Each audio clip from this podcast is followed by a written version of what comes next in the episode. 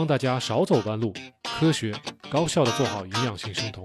Kilo CN 七栋大院儿，最近接触到一些朋友是什么？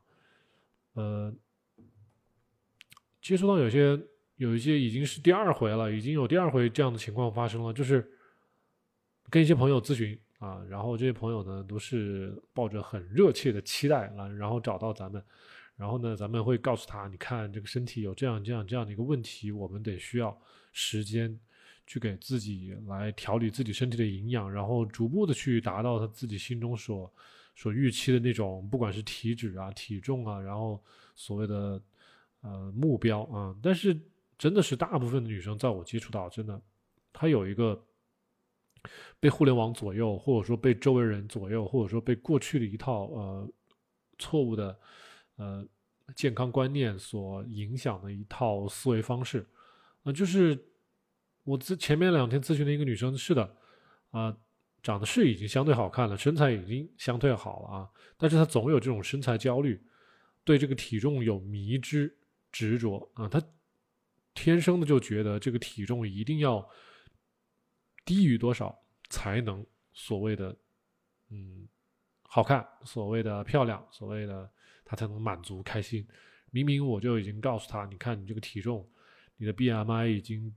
已经落入了不健康的一个范畴了，再继续往下减重是不健康的。取而代之呢，我就告诉他：你看，多长点肌肉出来，把脂肪减下去，不可以吗？啊，况且自己身体还有很多亚健康，有很多结节。其实有很多结节就在告诉我们，身体有很多炎症，有很多营养素的缺乏。那这个时候不去正视这个问题，当然啊，我们把这个问题给他指出来，作为普通的老百姓。那根本是他不懂营养学，你再跟他苦口婆心的说这个问题，他也没有你，呃，小莫老师这样子，那个怎么说呢？意识这么深刻啊，这就像是说，一个消防员告诉你在家里不要玩火啊，小孩不要玩火，大人也不要玩火，在家里不要烧煤炉子，都是语重心长，而且知道它的后果有多严重，真是，嗯，怎么说呢？苦口婆心啊，但是。作为不是消防员的人来说，作为不是这个职业人来说，不是健康从业者来说，真的普通老百姓，他的这个健康意识，对体重、对咱们的肌肉、对我们的脂肪、对我们的各种蛋白质啊、维生素、微量矿物质这些认认识都是非常非常的肤浅的。甚至有些朋友，他觉得自己看几本畅销书就懂了啊！我甚至真的是咨询过一些男生也好，女生也好，呃，跟他聊天的时候。很自大，非常自大。那就是说，呃，他说我是相关，呃，我还是懂相关知识的，然后显得很自信。我就问他，我说你是通过什么途径学习这些营养学知识的？他说我看了一些书。我说你看这些书是畅销书，还是正儿八经的医学教材，还是说你考了一些什么证什么的？他就说啊，我是看了一些书，畅销书。我说你没有看医学教材，没有看营养学教材吗？没有，那但是他就很自信，很自信。然后跟我咨询的过程中，就每每啊我提到一个概念，他说啊这个我知道，这个我知道啊。我提到另外一个概念啊这个我知道，我知道。但是你让他把这些东西连成一个网络，让它形成一套理论，他形成不了啊。所以他只能东一榔头西一棒，然后。遇到一个症状就把自己往里套啊，这都是非常不专业的一种做法。这个就像是，比如说大家去翻什么《本草纲目》啊，去看什么一些一些中医的一些呃理论啊，什么一说啊，这个什么头疼啊，大家在咱们广东待的时间长，你可能都知道，你但凡有点什么问题，是个中医上来就告诉你啊，湿气太重啊，湿气太重，呃，什么什么东西都是湿气太重，那所以这个你几乎。啊，所有的问题都可以用湿气来解释，那几乎你所有的问题都解决不了啊，所以最后就变成这个情况。那我遇到的朋友就这样子，真的是一个就是自大型啊，觉得自己什么都懂，看了点什么东西，然后就觉得啊，你说这些东西都都我都懂，然后我自己回去我自己去琢磨去。你给他半年，给他一年，他还不一定能解决问题。还有一些朋友，他就是我们前面说那种女生啊，自己身材可能还 OK，长相也 OK，短期之内看不出来什么很严重的一些后果啊，他就通过去。啊，一些嗯不健康的方式去节食、去断食啊，然后去做这种不健康的操作，最后呢，啊，是的，你一断食是这个体重是会下降，对吧？但是你一旦复食，体重又回来了，体重一回来，他又开始焦虑了，焦虑之后他又要继续断食，所以这个人你怎么回事儿对吧？继续断食，你只能往这个自我毁灭的方向去发展了。营养，你让他多吃。我们频道的朋友都知道，小莫老师让大家多吃红肉，多吃动物肝脏，多吃动物内脏，把营养补回来。虽然我们不是说完全排斥补剂，但是你真的是说，如果通过咱们的体检发现你有很多的营养缺乏的很厉害，那该吃补剂就吃补剂，该吃药的吃药。这些朋友一概啊，吃补剂是很舍得花钱去买啊，但是真的是到吃食品的过程中，让他吃食物不吃啊，这个东西我不喜欢吃，那个东西我不喜欢吃。呃，我家里做饭不方便，或者说什么，呃，我家里，举个例子，上次那个朋友就是说，哎呀，我最近家里订了一年的燕窝，我好像这个燕窝做生酮能不能吃？我告诉他，燕窝可能不能吃，啊，银耳可能也不能吃。哎呀，我这才订了一年，我怎么怎么办呢？哦，看样子是要放弃啊生酮，要去吃燕窝了，就这样子的。所以这些朋友，他们所谓的要做生酮的这个需求是伪的啊，是伪需求。他的需求是减脂，呃，不是，可能连减脂都不是，就是单纯的要减重。通过什么方式减重都行。你看，他要去做断食，他断个三四天，他都很乐意。只要看到这个体重秤的体重在往下降，他就开心。但凡他喝点汤、喝点菜，是吧？吃点肉，这个体重回来了，马上就焦虑。所以他的问题，他根本不集中在。是否要做生酮的这个点上，他只是想让体重秤上面看起来好看，他自己内心觉得开心。这个我们之前给大家打过比方，这就像一个学生，他要去考试，他要去考九十分、一百分，他即使去作弊，即使是抄小抄，去通过这种不正常的方式，他也在所不惜啊！这就是他的目的，因为最后我要看到的是分数，分数只要是八十分、九十分，只要是好看，我回去给家长看啊。在现实生活中，就是这些女生告诉周围的朋友，就说：“你看我体重九十多斤呢，开心啊！”但是谁也不敢去医院去做体检啊！一做体检，所有的问题都暴露出来。但是他又不去关注啊，他就两眼一摸黑，我没看见，没看见就不存在啊，就跟鸵鸟一样。所以，我们今天说的这些问题。都是我咨询的女生的一些问题啊，这个女生的真的是，我觉得百分之九十九的女生真的是心理的问题大于实际操作的问题，真的是这样啊。说到心理的问题，我最近还遇到一个女生，就是说她的体重已经严重的低于正常值，已经 BMI 只有十四点几了，也就是说一个一米六几的一个女生，她体重只有四十公斤了啊，所以她已经严重的怎么说呢？体重不足，肌肉。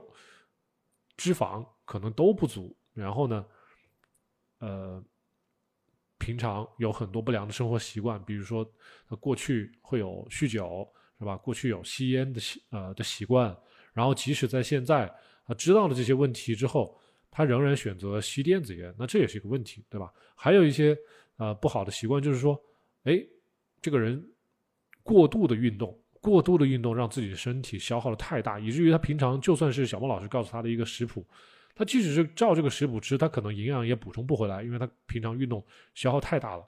就为什么他已经体重已经过轻了，他还要那么疯狂去运动呢？啊，正常人不会自保吗？对吧？我们还不说他姨妈正不正常啊？所以像这种他已经陷入一个自我焦虑，然后自我的一个恶性循环的一个过程中了，吃的不好。啊，然后不良的生活习惯，然后呢，过量的运动，这个就是自我毁灭、自我灭亡。啊，我们已经怎么说，把这些严重性都已经告诉他，但是他仍然需要非常长的时间去把自己的思维、脑回路给调整回来。因为大家知道，养成一个习惯，习惯习惯它是有惯性的，对吧？这个惯性。可能不是小孟老师一句话两句话，咱们一个视频节目、两个视频节目就可以帮大家解决的。就是首先，大家如果真的是处于这种不好的状态，一定要痛定思痛，对吧？一定要清醒的安静下来，用自己的大脑好好的去思考，小孟老师说的到底有没有道理？自己的身体状况是不是比较糟糕了？自己是不是真的是需要改变？是的，这个改变肯定不是一蹴而就，不是啊。罗马不是一天造成的，是吧？咱们总得要有点时间去改变，但是这个决心要下，这个一步一步的摒弃掉过去的这种啊不良的习惯也好，一些不好的思维模式也好，都得要一步一步去改，不然自己的生活没有办法发生变化。我经常给女生举例子，就是找一些啊女生谈恋爱容易犯的一些错误，对吧？比如说遇到渣男了，这个渣男让你呃痛心疾首，完了之后人家把你甩了。难道将来还得要背着这个渣男的这个不好的经历，要一直活这个后半辈子吗？肯定是要想办法走出来。如何走出来？这个当然是需要时间的，需要时间不说，你还得要不停的自我开解，你得找到比渣男要好的很多倍的真正的好男人，对吧？找到好男人去跟渣男去对比啊，你才知道过去的选择是多么的不好。现在这个好男人是多么的，多么的好，对吗？然后你还得学会渣男的几个特点啊，什么样的人具备渣男特点？那么你不用在他身上浪费过多的时间，你就可以直接判定他是渣男。同时，你还得学会什么样的男人是好男人啊，是好男人的几个特点，你去判断啊。然后这个东西都是需要时间，你自己去亲身经历。不是说你在网上看几个博主啊，给你列个三四条，然后你就照抄了啊？尽信书则无书。每个时代都不一样，每个时代给好男人、坏男人的呃要求都不一样，的定义都不一样。大家自己的喜好、出身、你的经历都不一样，对男人的需求也不一样。没有办法说这个，呃，小莫老师说好男人是什么好，你然后你就觉得好男人是什么好男人，然后换一个小王老师，你就觉得小王老师说的也对，这个不行。你得自己去感受，是吧？你可以博取众家之长，你可以自己去感受这个时间，一年、两年、三年，对吧？不知道，这个就是说，啊，就让大家自己去要摸索生酮饮食怎么去做好啊。我就遇到过有些朋友，他咨询，他咨询他不是跟你，呃，怎么说？小莫老师，我跟你学习，我跟你取经，你有什么，我有什么问题，我都来问你，然后你帮我解答，我去照做，或者说我有不懂的，我尽量来问你，你给我解答了，我马上去学习，不这样。有些朋友他就是，我也好学啊，那就是说我我我自己文化程度也不错，我我自己也能看懂很多东西。我就是一个问题想问你啊，我就记得当时大概是在七月份的时候，有一个北京的一位男生啊，当天晚上他很着急，他就找到我说说，小木老师，我给你一千块钱，你帮我解决一个问题。我说你得了，你得了，你就你就你就告诉我你要什么问题啊？最后就是一个血脂的问题，血脂啊，在我们生酮饮食中，血脂升高了会怎样？这个问题我已经。花了多少篇幅已经给大家解释过了，完这个男生他就是，啊夸海口啊，然后那天就给我打电话，我就跟他解释，花了几分钟就把这个问题说完了。说完之后，他人不见了，他把他的体检报告发给我，他给我打了两百多块钱，我们一次咨询费是两百五十块钱，啊，他给我打了两百五十块钱，然后给我把他的体检报告都发给我，然后我还把他体检报告都看完了，我还做了批注，我就等他跟我约时间呢。哎，这已经两个月过去了，这人不见了。就有这种网友啊，所以我真的是，我现在咨询可能差不多快一百个人了吧，真的是形形色色的网友都见过了。你看刚才我花了花了二十分钟，快快二十分钟去讲这些经历啊，真的是啊，最近我是有很多这种感受的，很多这种感触。方方要戒糖说，只有周末有空弄新鲜的，没有办法每次买新鲜的。其实。对于对于食材来说呢，我当然是建议大家尽量去吃新鲜的啊，因为有很多的维生素是因为冷冻它是会丧失掉的，冷冻解冻这些过程都会丧失掉。然后呢，嗯，你再通过烹饪，对吧？不管是高温又会丧失掉一部分，然后通过水煮也会丧失一部分，所以烹饪的方式是很重要的。嗯，比如说僵尸肉啊，谁都知道我不想吃僵尸肉，所以你吃。冷冻过的肝，我觉得问题不大啊。但是你要知道，冷冻的肝肯定会丧失一部分营养。那我要把这个完全的营养都摄取到，那我平常势势必还是要加入一些新鲜的食材。你像我的习惯就是，我确实我没有办法每天都吃到新鲜的食材啊。比如说，嗯，我会隔三差五的，就是我可能每天我都会保样保证一样菜至少是新鲜的啊。蔬菜咱们不说啊，蔬菜肯定是尽量买新鲜的。我是说肉或者是蛋，你怎么样每天都要吃到新鲜的。嗯，你比如说今天咱们吃一个炒炒猪肝啊，这个猪肝你可以吃新鲜的。然后呢，你再吃一盘炒肉，那这个肉可以是冻的，对吧？好，然后像有些朋友就说这个牛肝是冻的，那我就吃牛肝是冻的，但是我可以买一点新鲜的肉跟我的冻的牛肝搭配，对吧？还有就是说，好了，我这个肉也是冻的，我这肝也是冻的，那怎么办？那鸡蛋总得是新鲜的吧？你买点新鲜的鸡蛋炒菜吃可以吧？或者是煮着吃，马上就吃，煮熟了马上就吃。啊，我记得我指导的有一位朋友，有一位女生，她就犯过这样子的错误，也不叫错误吧，反正就是这种大家都没注意啊。我只是说，一一次两次这么吃是没问题的，你要是长时间这么吃，啊，这是有问题的。你比如说那个女生，她就是说，好，我今天一整天，你看啊，她给我发的照片，你就看到，除了这个蔬菜可能是新鲜的，她吃这个蛋可能是咸鸭蛋啊，也有可能是皮蛋啊，然后呢，她吃这个肉呢是腊肉，嘛，然后他吃这个肝呢可能是冻干或者是卤干，卤了很久的那种干，所以你今天他本来本来一整天也就吃个三样菜，但是你发现这三样菜蛋。是腌制的，肉是腌制的，肝是卤的，哎，他这一天就没有一个是新鲜的，除了蔬菜以外，那蛋白质里面就有，啊，基本上蛋白质全部都是不新鲜的。那蛋白质不新鲜，就遇到刚才我们说的问题，很多的 B 族维生素，还有特别是像像一些 B 族维生素，它是冷冻之后就没了啊。如果说卤了，卤了之后呢，卤是因为它放到水里面卤的时间长了，很多 B 族维生素它会溶于水，你这一卤，很多 B 族维生素就没有了。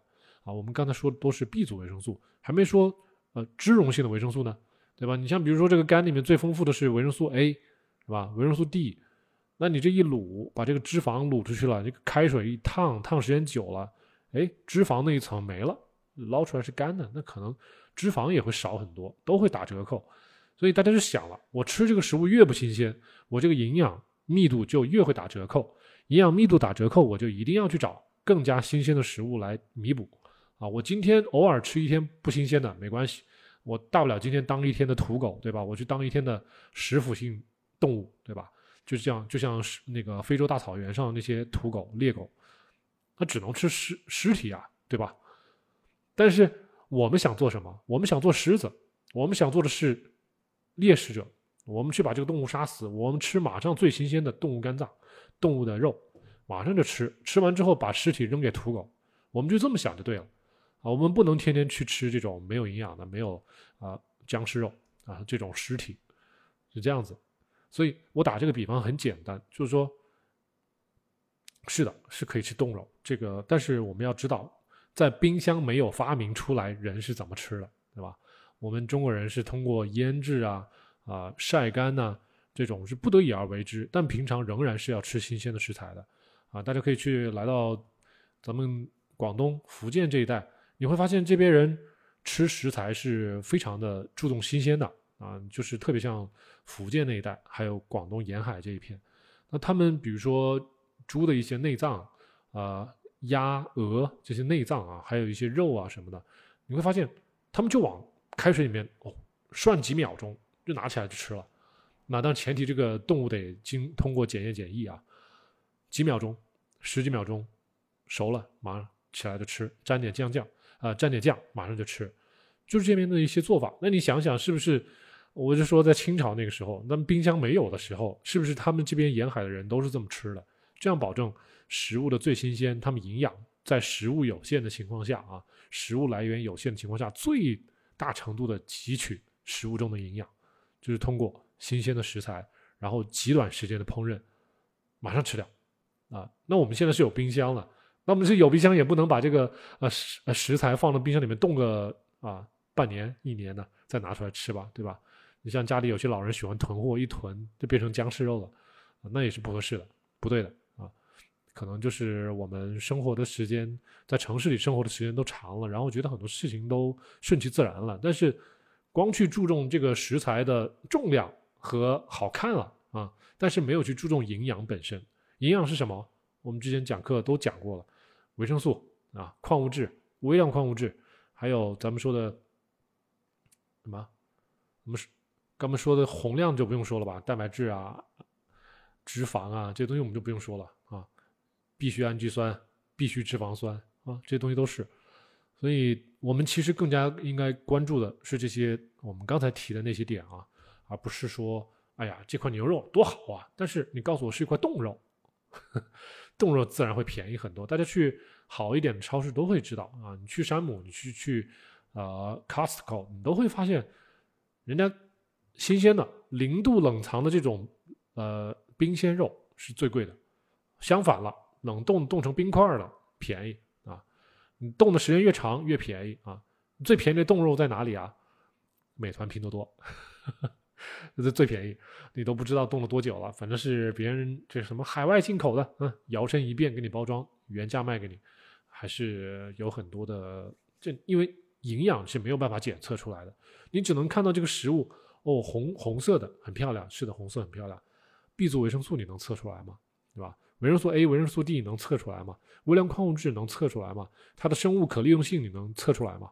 测不出来，啊，不是说测不出来，是因为测的代价太昂贵了。所以这都是商家可以给你钻空子的地方。甚至就你说，呃，有一些东西，什么 B 族维生素，甚至是什么维生素 A、维生素 D，我都可以通过后天，呃，给你加上添加剂，都可以给你添进去。啊，你要维生素，我给你加呀，对吧？人工合成的维生素。效果好不好啊？不知道啊，不知道。但是你说有没有？有啊，有啊，啊，就这样子啊，就是怎么说呢？这个我还不能说是我懂得很多的行业秘密，我只能说，我通过学习营养学，学习一些呃比较高阶的一些营养学，然后知道大家有这么一个操作方式啊。因为这个食品行业其实最早都是从呃一战呐、二战呐。对吧？为了给士兵打仗往前线输送食材，能够让人吃东西啊，还而且能还能保证这些人最低的、最起码的不得病的一种状态，所以发展出来各种食品加工的一种方式啊，甚至叫 fortification，我们就叫食物的营养的孵化，对吧？就是你不管是往里掺维生素 B、B 一、B、B 二、B 三，是吧？B 五、B 七、B 九，什么就往里掺。是吧？维生素 A 往里掺，都是为了预防一些、预防一些，都是为了预防一些疾病的。啊，我们之前给大家科普过一些啊维生素 B 一的一些的内容。当时就是有些人发现，你给鸡养鸡的时候，给鸡如果吃抛光的精米，这鸡它就会得脚气，它的脚会出问题。啊，这个可不是什么好事儿，因为这鸡得了病之后它就死了。那人要养鸡是要吃鸡肉的。后来别人发现，哦，就给鸡吃带糠的，没有抛光的大米，那鸡就不得脚气了，就不得毛毛病了啊。呃，后来也也也在人的身上也发现类似的问题。这些天天在呃海上航行的这些船上的水手们，如果天天给他们吃大米饭、白米抛光的，也要得脚气，也要得各种呃神经性的疾病。结果发现不行啊，不能不能一直这样，就给他们吃。没有抛光的，或者说粗粮啊，或者说通过一些别的途径给它提供一些啊含有维生素 B 族的一些呃，比如说新鲜的蔬菜啊，在在船上种蔬菜呀，或者说嗯带一些什么罐头啊能保鲜呐，或者说给它补充一些别的啊，总之这个 B 族维生素最后被人家发现出来了，特别是 B 一最早被人家发现出来了，都是这样的一个过程，应该都是在当时很无知的环境下，大家自以为是的去操作。最后发现哦死人了，死人了自然不好，对吧？然后去发现，发现到这个维生素啊，然后开始给往往食物里面去掺啊。至于要加工，那是为了食物能够长期的保存，方便运输，为了它能够不腐烂、不被虫蛀，都是各种各样的方式。初衷当然是好的，但是代价也是有的。这个代价有了之后就往里掺，对吧？啊，但是我们现在已经是城里人了，或者说我们大家都是。呃，起码大家都会觉得我我兜里有钱了，我是中产了，或者说我我生活富足了，不至于再像一八多少年那个时候那些水手一样的是吧？为了生活，这个在海上航行，连命都不知道有没有。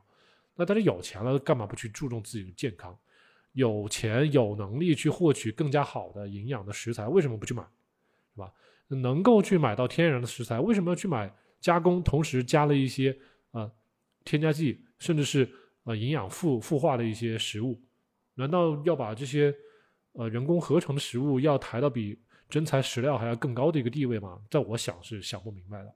这个就像美国那边有一波人做 vegan，做 vegan，然后搞一些人造肉，人造肉啊，要把它吹上天。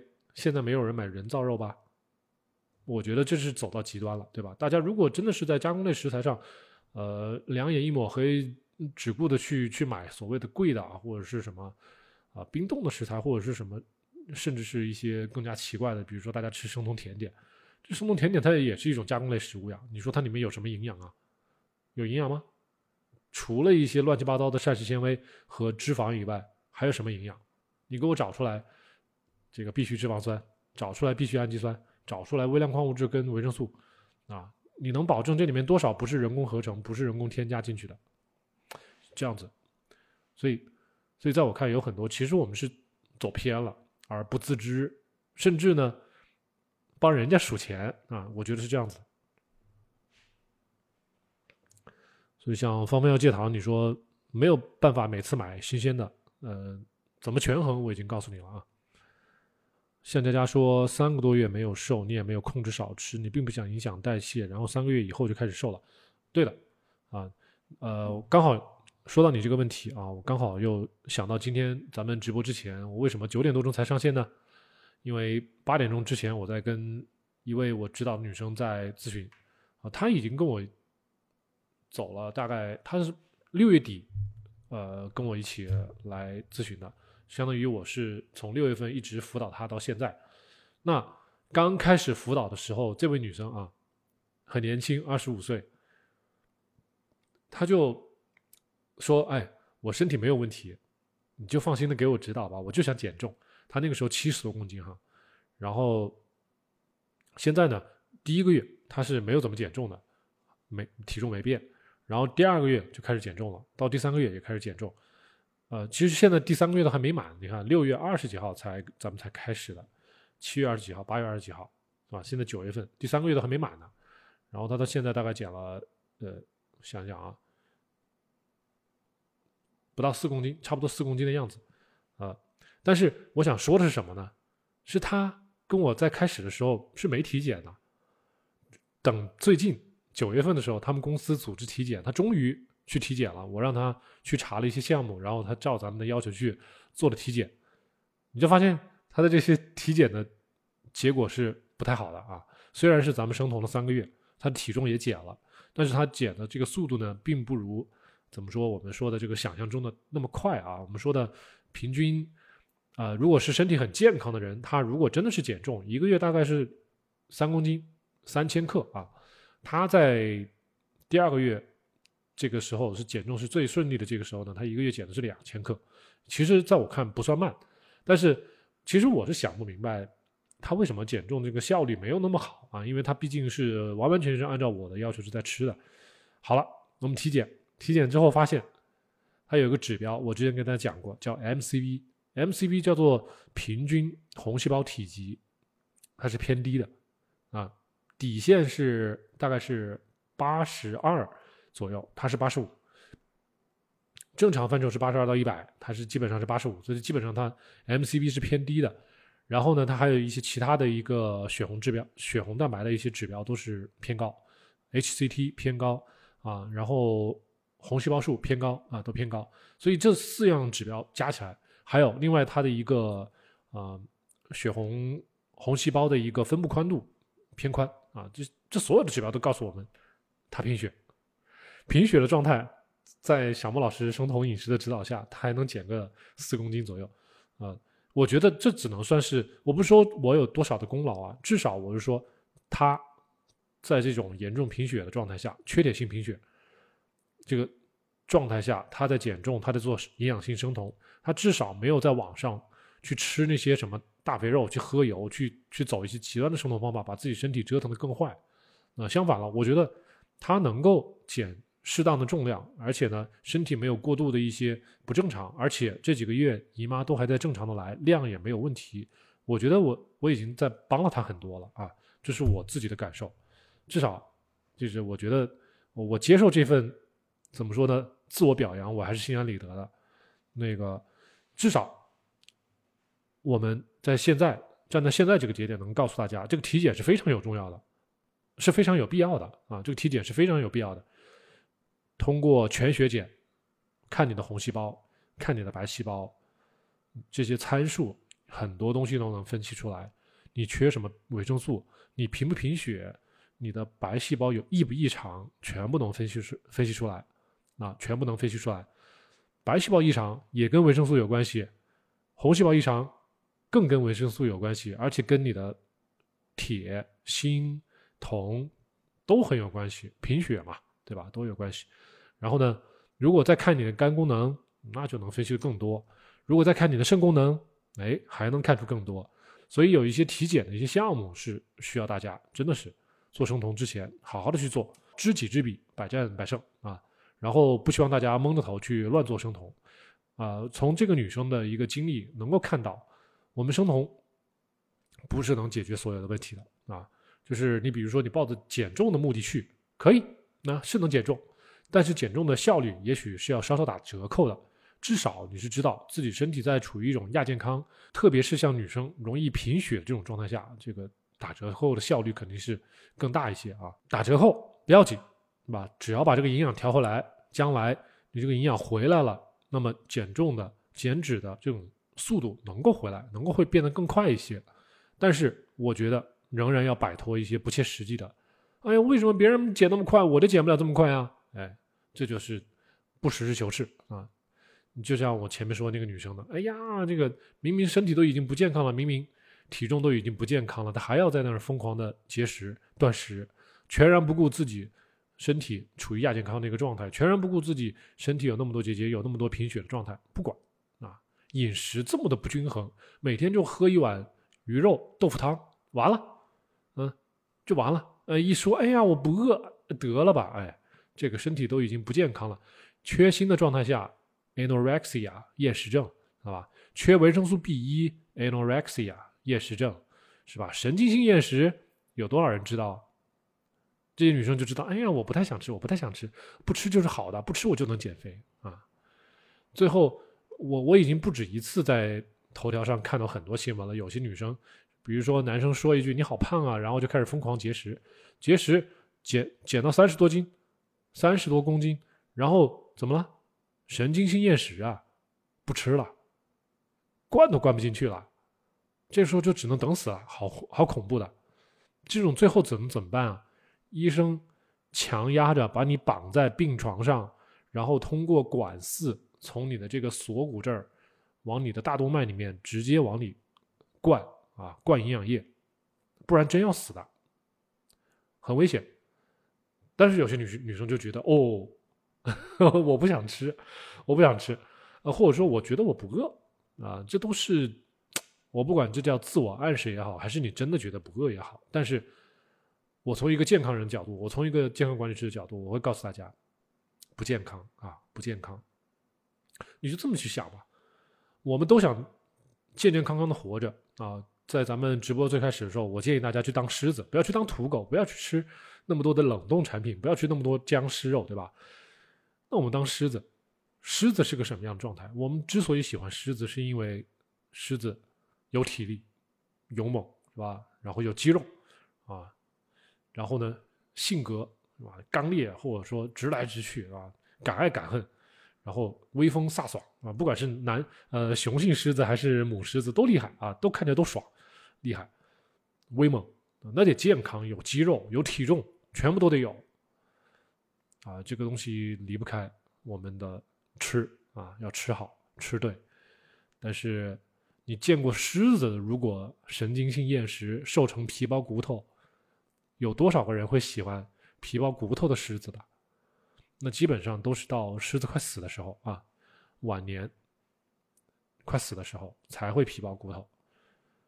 我觉得正常的女生不要去走这条路，真的不要去走。那我这是苦口婆心哈，但不是所有人都能听进去的。那个我我能充分到意识，我能充分意识到小莫老师自己本人的这个啊能力的界限啊，我能帮多少人是多少人。所以现在人家说的没错啊。肯定不能，不能那个节食。有个朋友在问中药影响生酮吗？据我所知，大部分的中药是影响生酮的啊，很少有那个用中药然后还告诉你不会出酮的医生。广东这边倒是有一个但是别的地方的不一定有了啊，因为中药的药引子实在是很复杂。然后呢，不光是碳水的问题，还有肝功能的问题。呃，就是你不管是吃中药，也是吃西药，这两种它都会影响我们生酮。它这个影响生酮，它并不是说哦里面有多少碳水，所以影响我们生酮了，而是这些药，咱们肝脏要去解毒，它的过程，它会占用我们肝细胞的一些代谢很多通路啊，所以相当于你这个肝细胞本来是应该帮助我们生酮的。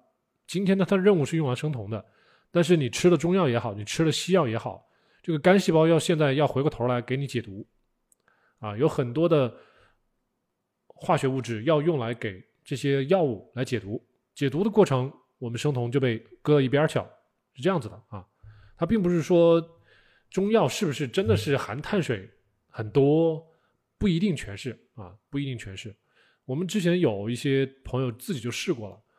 他自己在感冒的时候啊，或者说嗓子发炎的时候，他吃点什么阿莫西林这种呃西药小药片儿。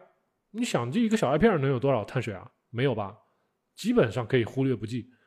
吃了之后，他是这段时间都是在生酮的啊。他吃了之后自己做了一下实验，吃完之后他就去尿酮，他发现这个尿酮没有颜色了。然后大概过了。不知道是多久啊？四个小时、五个五个小时还是六个小时？反正就是基本上要过很长时间。当然也是在同一天之内，很长一段时间过去之后，它这个尿酮的颜色才重新出现，啊，是这样子的。那我能说什么？肯定不是碳水的问题，是肝功能受到药物本身的影响了。所以你看你这个药要吃多久？然后我每天我都要喝三碗中药，那算了，你不用做生酮了，你也不用考虑生酮了，对吧？然后呢？你要吃西药也是一样的道理。你吃西药，是我吃这个小药片儿，这个药片儿可能不管是消炎的、什么抗感冒的，还是什么，各种药片儿，但凡它要用到咱们的肝功能，而且你每天吃的还不少，一天三两三三次，然后这个药药效也挺猛的，那可能是对肝功能有有所影响，对吧？吃完之后，你可能接下来的几个小时之内就不能生酮了。那你一天吃三次，那可能一天十几个小时不能生酮了，那就不用去想了。对吧？所以是一样的啊，都是一个道理。就说不管是中药、西药，大家都要考虑这个层次。你不能单纯的只去从碳水这个角度去考虑问题啊。思路打开，思路打开。像佳佳说，鸡鸭鹅，经常你去市场买新鲜的牛排，去买冷库的，比超市便宜。好的，挺好的啊。妙蛙种子，你好。小佳佳说：“现在餐厅都是预制菜，对预制菜很麻烦，预制菜可能营养流失的更厉害了啊。蔬菜榨汁不喜欢啊。现在你看，我们之前这个话题我们谈过呀。之前我们直播的时候，经常有一些跟我们唱反调的一些朋友会跳出来，就说：‘哎呀，小莫老师，你这你有没有说过这个蔬菜里面的？比如说啊，呃，蔬菜里面有很多反营养素，这个反营养素是不是不要？’”吃那么多蔬菜比较好啊！这波人是反对吃蔬菜的啊，可能这些人可能是想搞纯肉饮食的，是这样子的。呃，我们当时就专门花了好几期节目来讲蔬菜里面的一些反营养素啊，包括植酸 （phytate） 啊，然后包括草酸 （oxalate），包括我们那个有一些影响我们甲状腺激素产生的叫 glycogen 啊，还有一些嗯，比如说。啊，植植物的雌性激素啊，这也我们讲过，甚至最后还有一些影响咱们碘吸收的一些啊反营养素，咱们这些都讲过几个，四个了吧，四五个。那么我们当时最后总结出来，其实通过适当的烹饪方式，这些所谓的反营养素全部都能摆脱掉啊。比如说植酸，比如说草酸啊，植酸我们通过适当的加热、烹饪、爆炒。植酸很容易被破坏，甚至就是说焯水啊什么的都很容易破坏。草酸好了，草酸它不溶于水，怎么办？哎呀，它能够绑定咱们的铁呀，能够绑定咱们的钙呀，然后我们吸收会变差呀。哎，多吃点含钙丰富的一点食物，多吃点含铁丰富的食物嘛，对不对？咱们现在食物极大的富饶，不用去纠结这些东西。还有一些什么？说什么十字花科类食物影响咱们的甲状腺的呃激素啊什么的，这个这叫 glycogen 啊，glycogen 这个东西，那没错，呃，这个问题就是说这个问题解决怎么解决？在炒十字花科类食物多给一些含碘的盐啊，是吗？你不是能绑定碘吗？绑定碘之后，咱们这个生成甲状腺激素不成问题了吗？我吃含碘盐呢，是吧？这不是问很容易就解决了，不是问题啊。然后还有最后的有一些什么，刚才说的那个，嗯，啊碘碘碘，咱们就说了，就直接吃含碘盐。所以有很多方式。我们最后当时那一批科普讲完之后，告诉大家就是用适当的烹饪方法，所有的问题都可以迎刃而解。特别是咱们中国的老百姓啊，我们中国有各种各样的。不管是发酵是吧，泡发是吧，这个比如说你这豆子里面有很多的植酸，我直接把你发成豆芽吃了就没植酸了啊。草酸很厉害，是不是？加醋可以解决很多问题，醋炒可以解决很多问题啊。然后什么植物的雌性激素，那豆子里的，那么做生酮不吃豆子，解决一切问题，是吧？真是想不到的我们都可以解决。那但是我反过来又告问大家了，好了。蔬菜榨汁 这些问题一个都解决不了，这不叫 raw food diet 吗？生食嘛，所有的植物啊，所有的蔬菜呀，妈都打生打汁，植酸怎么解决？草酸怎么解决？啊，植物的雌性激素怎么解决？嗯，然后然后刚才咱们说的这个十字花科类食食物里面的这些 glycogens 怎么解决？那搅拌机能解决吗？解决不了。你没有适当的烹饪方式，没有适当的佐料，没有适当的外来的这些化学的物质给它中和掉，给它破坏掉，光靠那个搅拌机解决不了啊！所以你真的是要呃搅什么蔬菜汁，我只能说心理作用啊！你以为它好，真的好吗？真的好，那你就长期试下去啊！得不得结石啊？身体有没有不适啊？拉不拉肚子？这个是你的身体可以告诉你的，要不然咱们现在纸上谈兵。我说了，小莫老师说了，你也听不进去，是吧？因为你可能已经被别人种草了，你不去拔草，你心里不爽，那去拔呗。但是小莫老师是这个态度啊，小莫老师态度就是，我觉得生食，你这个搅拌机，就算是把它打成汁了，我们刚才说的所有的植酸、草酸、雌性激素，呃，glycogen 影响甲状腺的这些问题，这些东西都不可能通过一个呃机器旋转。给它打成汁就可以解决的。你喝肚子里面去，实际上就是暴露在这些化学物质啊里面，所以你的消化系统会面临很多的挑战。最后，你身体可能会不知不觉吸收了很多本不该吸收的东西，本该在烹饪的过程中破坏掉的东西。啊，这个结果你只能通过时间来验证。那至少现在我们还没有去这么做。小莫老师只是从理论角度和人家科普的角度啊。我是这么一一番演绎推理，你觉得有没有道理啊？有道理，你可以借鉴啊。至少我就把话这么说啊，你去看看咱们的爷爷奶奶辈、咱们的太奶奶辈，这些人有没有去把蔬菜打成汁的一种做法？至少在中国啊，我只说中国。好了。你说，哎呀，这是西方的，咱们中国人是没有的。我们是那个洋来舶来品，也许别人刚发明出来这个方式是很好的呢。好了，你去问一下，在西方已经生活了起码有一百到两百年的这种老家族，比如说你去问意大利，问法国人，是吧？你去问犹太人，他们的两百年前，他们的爷爷奶奶，是吧？一八多少年的时候，一九多少年的时候，年初，嗯，上世纪初的时候，大家有没有在这么干？啊，我是希望大家尽量从传统饮食中去得到灵感。呃，现在有很多东西是新东西，新东西代表着你找不到参参考啊，横空出世，你根本找不到对比，自然你也没办法评判它的好坏，是吧？但是如果是一个传统的习俗，你是能找得出来的，因为它经过几百年的洗礼，上千年的洗礼。好与不好都已经流传下来了，留下来只可能是对我们身体有好处的，啊！但是新出来的东西还缺乏时间的验证，那我们可能会成为小白鼠啊！这个稍微谨慎一点，你可能走一步看一步啊！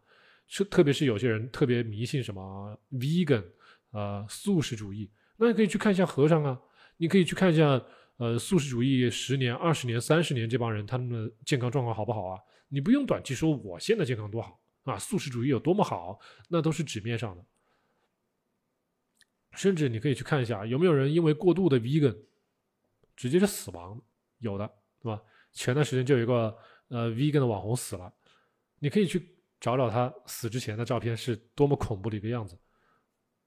whatever 啊，这其实大家都活在自己的一个意念中去，但是就是说，我们做科普呢，就是把一个更多的方面，更多大家可能没有想着的一些方面列出来，大家来参考。但是决定仍然是自己来做判断啊。阿大说，在校大学生只能吃食堂，油会不健康，主要是植物油，能不能稍微改善？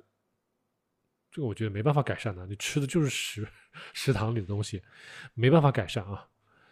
而且有一些女生会走极端啊，我一说，哎呀，油不好，马上就涮涮涮涮涮，油也没了，盐盐也没了，所以吃了之之后，这个食物不灵饱。既没有油又没有盐，没有油没有油会什么问题啊？就是你的肉里面的脂溶性的维生素就没有办法吸收，维生素 A、D、E、K 全部是脂溶性的维生素，没有油，虽然这个油很差啊，但是完全没有油了，这些脂溶性的维生素你就没有办法吸收，这是一点。第二，你涮水没有盐了，我们一天要求大家吃四到五克盐最少，做生酮六到十克盐。最好啊！你一涮水，什么盐也没了。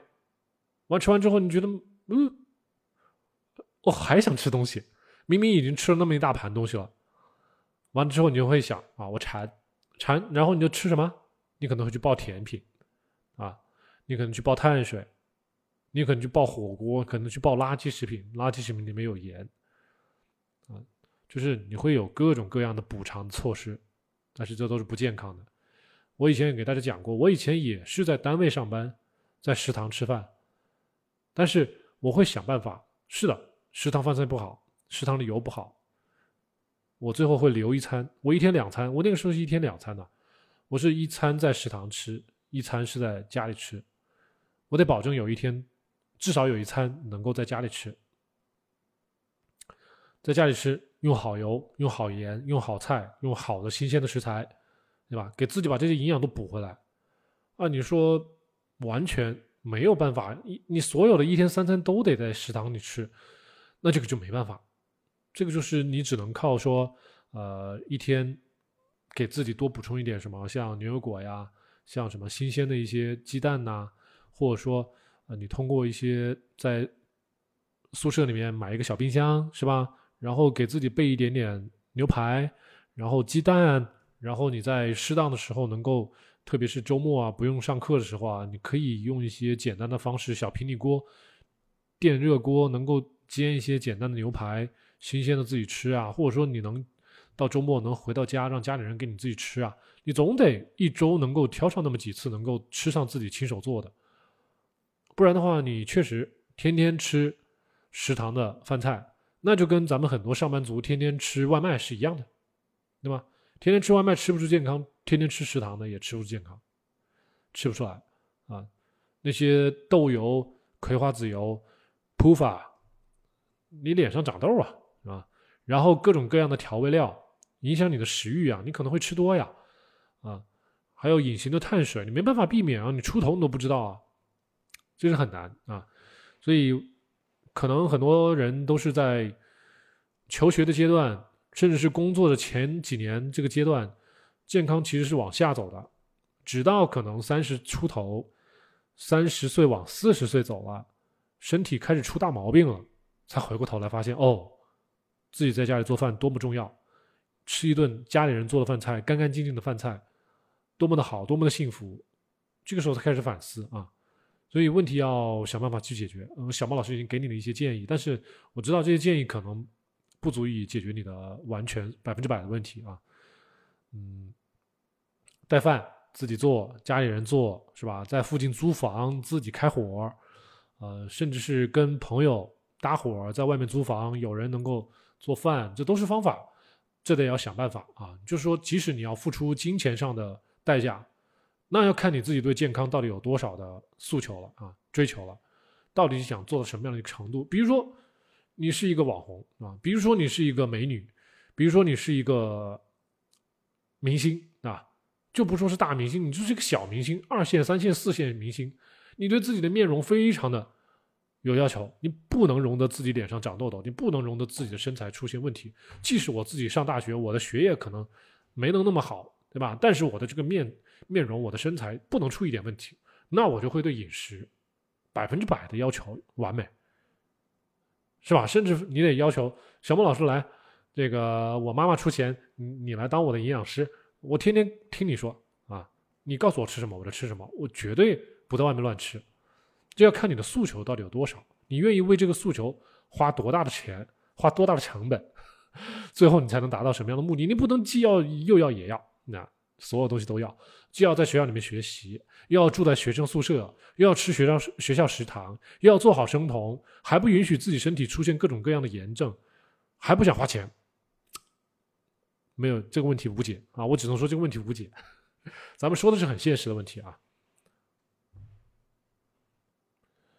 然后有一位朋友哦，，Newbin 是吗？好，你说带了一一周的 CGM 之后，对自己的饮食清晰多了，很好很好啊，很好。家里原来买的那个蔬菜汁是智商税，爆血糖。就看到有朋友已经替你那个试验过了啊，那个妙蛙种子。我不知道那个浩你你喝的是什么样的蔬菜汁啊？因为蔬菜汁挺多种的，然后听网上这些人呢，可能是打芹菜汁的有一部分人，然后打那个所谓的那个大麦若叶啊，就是那个 wheat 啊，就是麦子的叶子的打打粉的有一部分人，然后还有一部分人打那个羽衣甘蓝，有一部分人啊。就是各种各样的打粉，但是我我不知道你说的那个蔬菜汁长血糖是哪一种，是什么蔬菜？你可以告诉我啊。呃，最近最近我终于找到一个特别好的一个形容词来形容咱们生酮之后啊那个尿里面的尿酮的味道了啊啊那个尿酮呢，我们之前说了啊，我们血液里面主要的酮体成分可能是。乙酰乙酸，还有一个贝塔羟磷酸，然后呢，可能还会携带有微量的那个 acetone 丙酮。那个丙酮它是相对有挥发性的，所以我们大家闻到那个尿酮里面的味道，可能是会是丙酮的味道啊。当然不太可能是贝塔羟磷酸，也不太可能是那个乙酰乙酸啊。虽然它是存在，但是你闻到的飘出来的味道，一一般来说啊，挥发性的丙酮的味道。然后这个丙酮。我之前都不太好找到一个很好的词来形容，啊，我只是说它是有一种怪味儿。直到有一次，那个有一次我上完厕所啊，我我家我老婆，她她说，你刚才是不是上厕所了？我说是。我说隔那么远你怎么知道？她说我闻到一股味道啊。然后她说有时候我也上厕所有这个味道。我说那好了，你可能你也生酮了啊，因为我老婆她她低碳。她不一定是，她不像我这样完全生酮，因为她每天会吃点什么水果，但不是那种甜水果，就是比如说比较酸的苹果呀，什么还有那种柚子呀那种，哎，她会吃一点点。然后呢，就是相对低碳啊，但是她至于她什么时候生酮不知道啊，不知道。但是她可能会在某种情况下会生酮，生酮之后它这个尿酮可能就会呈阳性，阳性然后把这个丙酮 acetone 尿出来，哎，挥发，它就闻到这个味道。闻到这个味道，怎么形容？我现在告诉大家啊，这个味道有点像香菇汤的味道，啊，香菇汤的味道。香菇，大家那个吃过啊？晒干的香菇，你把它煮成汤，啊，有股香菇汤的味道。我不知道这么说好不好啊？但是总之，如果大家不知道。如何判断自己是否生酮啊？你也没有用尿酮试纸，你也没有用屎血，你也没有用血酮试纸，通过这种闻尿液的味道是否像香菇的味道，是否像香菇汤的味道啊，你就能判断出来了啊！你如果闻到这个味道很浓，嗯嗯，那就生酮了啊！啊，向佳佳说，你说你吃了蔬菜包。羽衣甘蓝粉第二天测的是尿酮，就没颜色了啊！了解了。好，现在家那个十字花科类食物怎么烹饪不影响营养？不影响营养。我之前都是把西兰花呀这些东西都是放到锅里面蒸，啊，蒸大概三到四分钟，然后就停火，然后再不管你是拌也好，怎么样也好，如果说你要拌，那就放到笼屉里面蒸三分钟到四分钟就可以拿出来了。啊，如果说你要炒，其实也是一样的，就是你爆炒也是撒了油之后开始爆炒吧，爆炒之后你再倒点水进去把它给焖一下，或者说，呃，就着水一块再炒一炒，一点点水，也是三到四分钟。你说完全不影响营营养是不可能的啊！你像什么维生素 C 啊，有一些 B 族的维生素啊，你只要一上锅一加热啊，一百度肯定会丧失百分之二十啊、三十啊，甚至是也许会更多。所以你给它控制好时间，只要时间不要太长就可以了。你只要三到四分钟，你把火一停，它还是一个翠绿色，那还 OK。如果你焖的时间久了，它开始变黄了，那就那就说明它营养开始流失的更多了，这样子。然后大家记住，这个维生素分为脂溶性维生素跟水溶性的维生素。吃素吃蔬菜，你不要说不加油。啊，有些朋友这是水煮一切啊，这个在网上非常流行。我一听到这个问题我就头疼，不要水煮一切。听说过脂溶性的维生素没有啊？维生素 A、D、E、K。好了，维生素 A 好了，我们吃鱼肝油是有啊，我们吃动物肝脏是有。那我们吃一些胡萝卜时，里面还有一些啊贝塔胡萝卜素，它将来在我们的体内也会很小一部分转化成为维生素 A。那你要吸收它，那也需要是一点点的这个脂肪才好啊，对吧？然后呢？D，D 是这个咱们说了维生素 D，那只有靠你晒太阳和吃一些鱼油啊啊晒晒吃一些动物肝脏啊得到。那这个咱们就不说蔬菜的什么问题了。E 呢，维生素 E，维生素 E 经常在呃脂脂肪丰富的食物里面才有。你比如说坚果啊，生的坚果、熟的坚果都有啊，或者说你吃动物动物的脂肪类的一些一些组织都有啊，鸡蛋啊全部都有。所以你要吸收维生素 E，那我们吃点坚果，那也不可能没有油了，对吧？还有最重要的最后一个维生素 K，维生素 K，大家知道维生素 K 其实是分两种的，一个是维生素 K 一，一个是维生素 K 二。我们的植物性的维生素叫 phylloquinone，叫 K 一，然后我们动物性的维生素 K 叫呃 monoquinone，叫 K 二。那么 K 一。在植物里面啊，它是脂溶性的维生素。那我们要吸收的时候，是不是需要脂溶性的？啊，是不是需要脂肪？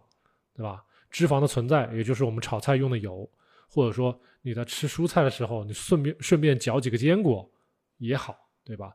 我们的呃坚果也好，这些油也好，在我们的十二十二指肠在那儿被消化的过程中，那我们的。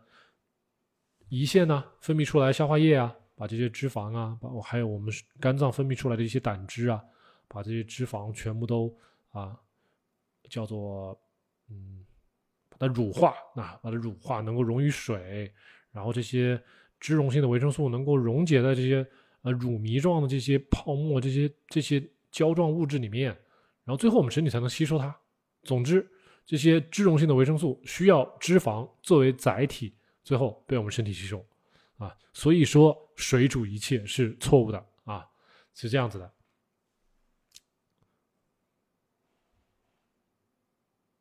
因为这样久而久之，你的脂溶性的维生素就不够了啊，维生素 D 呀、E 呀、K 呀、A 呀都不够了。那我咨询的很多女生是维生素 A 不够啊，维生素 K 够不够还不知道，因为这个要靠大家流血啊，要做这个流血的测试、血凝的测试才知道。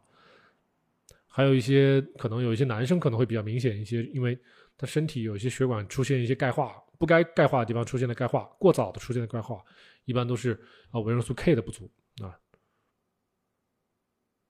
有些朋友如果想什么了解咱们频道的一些服务呢，其实我是这样子的，大部分朋友找到我都是怀着一个 很想找到灵丹妙药的一种。诉求来找到小猫老师，指望我告诉他一个方法，然后他可以减重的很快，不行啊！这个我们已经在节目之刚开始的时候，我们今天晚上直播刚开始的时候，我就已经说这个问题了。来到我们这儿就要做好长期思维啊调整好自己的健康，然后小莫老师再用好的方法给你减脂，用生酮。因为很多朋友他在我这儿听，就是说一旦两天三天达不到他心里的这个期待和目标，他就跑了。现实中的问题不等于不切实际的问题啊！像有些朋友一上来说，你看刚才有个朋友说，小莫老师，我想减十五斤，你帮我解决啊？怎么可能，是吧？首先我告诉你，十五斤你要花多久时间？你能不能接受？比如说十五斤等于多少千克？七千克，七千克用我们最快速度来减，需要三个月，你能等三个月吗？三个月能不能做下来？三三个月的生酮不爆碳，能不能做下来？还不说，有些朋友可能身体存在亚健康，可能需要更长的时间，可能要四个月、五个月、六个月都有可能。啊，那这些朋友如果压根儿都没有这样子的一个心理准备，啊，小孟老师，我要减十五斤，那按我的心理预期，那我最好一天能减半斤。你能够在一个月之内给我减十五斤吗？做不到。你要是两天、三天，他发现自己的体重没变，他就说：“哎呦，你不行，你这个方法不行，呃，你这个能力不行，你根本就是骗我的钱，就来这样子了。”啊。所以像这类这类朋友，我一般都不接的啊，也不会跟他咨咨询的，或者说我跟他咨询一次，我就不会不会跟他咨询第二次。就算是让我帮他指导，给我扔钱，我也不跟他做，就这样子。多给自己打气，不要吐槽啊！遇到问题解决问题，去往积极方面去想，不怨天尤人啊！这个是我们生酮人的行为准则。好，各位拜拜啊！